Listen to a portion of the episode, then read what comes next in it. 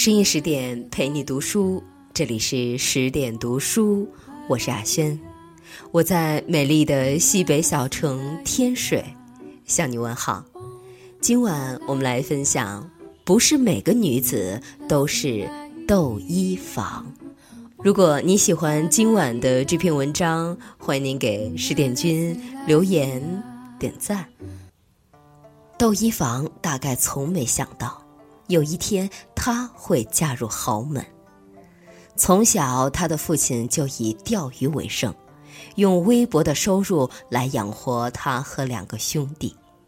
没有工作，没有靠山，没有阔亲戚。出生在这个家庭的窦漪房，绝对是女屌丝中的战斗机。那时候，他们一家最大的欢乐就是太阳落山的时候。父亲拎着几条大鱼，满面笑容的回来。他的厨艺不太好，但做出的鱼汤却鲜美无比，因为这是一个父亲背负着沉重的生活压力，亲手给孩子们传递着明天的希望。还有什么比一家人开开心心的团圆更重要的呢？看着孩子们一天天的长大，父亲就觉得有一团火在心中燃烧，每天的劳累都是值得的。但生活总是要开一些玩笑，比如父亲在钓鱼的时候坠河而亡，失去了父亲，再加上母亲早逝，姐弟三人从此失去经济来源，全靠亲戚们接济着过日子。一个贫穷却温暖的小家庭，就这样被操蛋的生活拆分的支离破碎。这时候的窦漪房内心有多苦，我不愿去想。可生活就是这样，在你开心的时候，冷不丁的浇一盆冷水；在你难过的时候，又适当的给你一点甜头。你没有办法去选择要还是不要，只能接受安排。窦漪房逐渐的长大了，但苦难的生活并没有摧毁他，反而赏赐了他一碗青春饭，漂亮的脸蛋。有一天，吕太后派人到处张贴招聘广告，条件很优厚，包吃包住包穿衣。只是工作地点有点特殊，长安皇宫。对于窦漪房的处境来说，只要能吃饱穿暖，什么样的工作都可以试试。经过报名、海选、面试，他顺利拿到了吕太后的 offer，从此告别弟弟，离开四面通风的小屋，走向未知的前路。如果生活就这样过下去，也许未央宫里就会多一个窦嬷嬷，每日端茶倒水、洗衣做饭。老了以后，坐在大殿门口，回忆起年轻的往事。当年在吕太后身边做事的时候，可吕太后并没有给他混日子的机会。他打算挑选一批宫女，打算送给藩王们。你问去干什么？不做卧底，难道去吃干饭呀？而且每人五个，不准拒绝。窦漪房因为历次考试的成绩都很优异，不幸被选中。可怜的窦漪房刚在集团总部找到一份好工作，就被派往分公司长期出差。经过打听，他发现有一批人是被派往赵国的。赵国好啊，那里离老家清河郡很近。如果能去那儿的话，每年的休假还可以回家看看弟弟。于是他赶紧跑去找到负责分配的领导，好言好语的请求，一定要把我分到赵国去，谢谢您。估计他把几个月的工资都送出去了。可我们都知道，领导的承诺听听就得了，谁信谁傻啊！窦漪房的请求果然被领导忘记了。临出发的时候，他才知道自己被分配到代国的队伍里。这时圣旨都发下来了，不去也得去啊！就这样，窦漪房灰心丧气地来到代国，心情跌到谷底。像她这样没有实力的女子，就像一根野草，她的心思、理想、感情根本没有任何人会在乎。即便什么时候死了，又有谁会知道呢？他曾经来过这个世界，还有深爱的人。有时候，我们又不得不感叹，命运真的很奇妙，一个偶然的瞬间就会彻底扭转很多人的命运。来到代国以后，窦漪房见到了代王刘恒，一个没有实力的藩王。五个是吕后派来的女子，该怎么做？刘恒的心里很清楚，只有深深的宠爱，才能堵住他们的嘴，不在背后打刘恒的小报告。日久生情，日久生情，日久生情。重要的事情默念三遍，时间久了，刘恒确实生了很深的情。但是只针对一个人，窦漪房。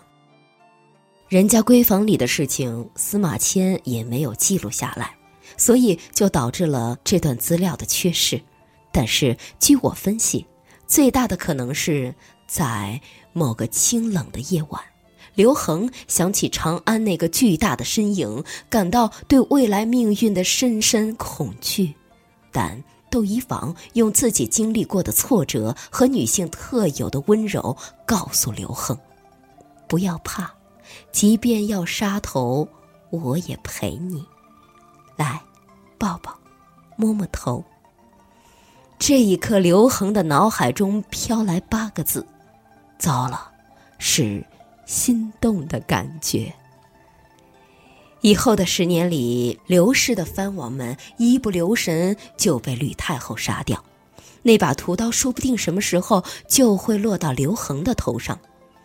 朝不保夕的日子中，只有窦漪房那里，他才能找到自己的树洞。除了情感的陪伴，他还用自己强大的生殖能力为刘恒生下了一女两男。成为王宫里第二位生下孩子的女人，母以子贵，一个农家女子就这样被命运的大手推搡着偏离了人生的轨道。公元前一八零年，吕太后病逝，陈平、周勃、灌婴等老干部们发动政变，一举扳倒掌握大权的吕氏家族。迎接辈分最高、实力最弱的刘恒来长安，继承了大汉帝国皇帝的宝座，这就是名扬千古的汉文帝。蹊跷的是，就在刘恒当皇帝的前后，代王后和他生的四个儿子接连去世。对刘恒来说，这是不能言说的痛苦。对窦漪房来说，这却是难得的机遇。他的儿子刘启就这样成了皇长子，被立为太子。窦漪房再次母以子贵，成为大汉帝国的皇后。有人说，窦漪房的命太好了，什么好事都让他赶上了。可他们从来没想过这样一个问题。与他同去代国的其他四个女子和代王宫里的其他女子，为什么没有争取到机会呢？我觉得，平民女子想要嫁入豪门，除了天生的美貌和命中的机会，更重要的是能够与丈夫共患难的品德与能力。美貌的面孔千篇一律，有用的灵魂万里挑一。一个农村女子成为帝国的皇后，在历史上发生的次数屈指可数。可历史告诉我们，得到富贵以后，考验才刚刚开始。在窦漪房成为宫女以后，就再也没有跟老家人有来往。即便是做代王妃的那十年，也没有求刘恒帮助自己找亲戚。当她成为皇后的时候，弟弟窦广国还在给别人当奴隶，还是窦广国在跟老板到长安出差的时候，才听说新皇后姓窦，是清河郡关津人。他一琢磨，我姐姐当年不是去当宫女了吗？现在皇后跟我同乡同姓，我勒个去，不会就是她吧？这才试探着写了一封信来认姐姐。窦漪房收到信以后，跟刘恒一起把窦广国招来，详细询问了一些细节。毕竟皇家的亲戚也不能乱认，是吧？窦广国一来就痛哭流涕。当年姐姐走的时候，还去邻居家借来米汤给我洗头，然后又借了点米饭，看着我吃完才一步三回头的离开。那时候，窦广国才五岁，这么隐秘的事情没有别人知道了。没错，亲姐弟无疑。摸着弟弟饱经风霜的脸，窦漪房不禁悲从中来，姐弟俩抱头痛哭。到这时候，刘恒才照顾了下小舅子，赏赐给他很多田产、钱财和别墅，让他哥哥窦长君也搬到长安来住，窦家人才算沾上了皇后的光。在刘恒当皇帝的二十三年中。除了例行的赏赐以外，窦漪房从来没有主动为娘家人争取半点利益。为了不让他们仗势欺人，窦漪房还在周勃等人的建议下，挑选饱学的先生与他们同吃同住，希望慢慢的能让他们也学点知识，成为知书达理的君子。身处泥潭的时候，他像一株狗尾巴草一样努力的活着。只要不死，就要做一个温暖人心的小太阳。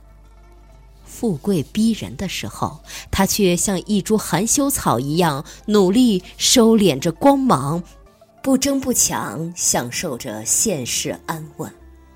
正因为不争抢，所以谁都挑不出他的错。刘恒不行，其他争宠的嫔妃也不行。即便在他年长色衰、生病眼害之后，皇后的地位还是稳如泰山。知乎上有个问题：如果突然多了十个亿，你会怎么样？其中有一个匿名回答特别好：有了这么多钱，首先要修炼自己的内心。为什么？因为这时候会有无数的人来巴结你。你必须分清楚谁是真心的朋友，谁是虚伪的骗子。也会有亲戚来投奔你，你必须维持亲戚的关系，又不能常年养着他们。最大的困难是如何遏制自己暴富的心理，不露财，不炫富，就像从前那样平静的生活。如果有这样强大的内心修养，即便没有突然多十个亿，他的人生也不会差到哪里去。没有钱可以赚，没有朋友可以交，没有事业可以闯，只要有强大的内心，又何必白日做梦？这样的观点与窦漪房又何其相似？她虽然出身贫苦。可即便没有做皇后，凭她的人品和智慧，将来也是乡间令人尊敬的窦阿姨。出门买菜，走一路都有人打招呼；邻里纠纷，大家都愿意请她来调解。丈夫喜爱，孩子仰慕，又何尝不是完美的人生？与其费尽心机的想嫁入豪门，不如努力做好自己。只要有高贵的灵魂，你自己就是豪门。深夜十点，今天的文章就分享到这里。如果你喜欢今晚的这篇文章，欢迎您关注微信公众号“十点读书”，也欢迎把我们介绍给你的朋友和家人，让我们一起在阅读里成为更好的自己。我是亚轩，我们晚安。明月几时？